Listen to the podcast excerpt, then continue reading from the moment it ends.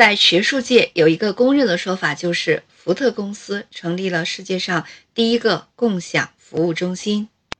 二十世纪八十年代初，企业的工资单首次实现信息化、自动化，信息技术开始重新定义管理工作。美国的福特公司在欧洲成立了世界上第一个共享服务中心，主要的作用是借助信息化加强公司对财务的管控，提高运营效率，降低企业成本。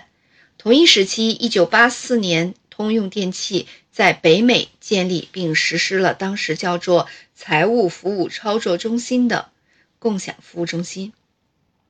对于这位 HR 三支柱之一的共享服务中心，福特和 GE 对其的实践与探索，是广泛意义上 HR 三支柱模式的起源。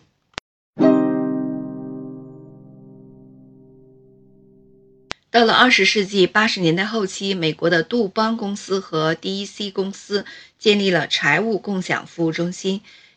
通用公司在此阶段进一步建立了人力资源共享服务中心，成为共享服务中心在人力资源管理领域的最早探索者。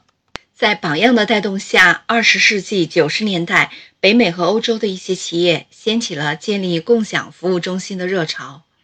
人们耳熟能详的大企业，比如 IBM、微软、惠普，都在本土建立了共享服务中心。值得一提的是。IBM 在一九九二年进行了人力资源共享服务中心的探索，并循着戴维·尤里奇一九九五年的思想，发展了 HR 三支柱模式。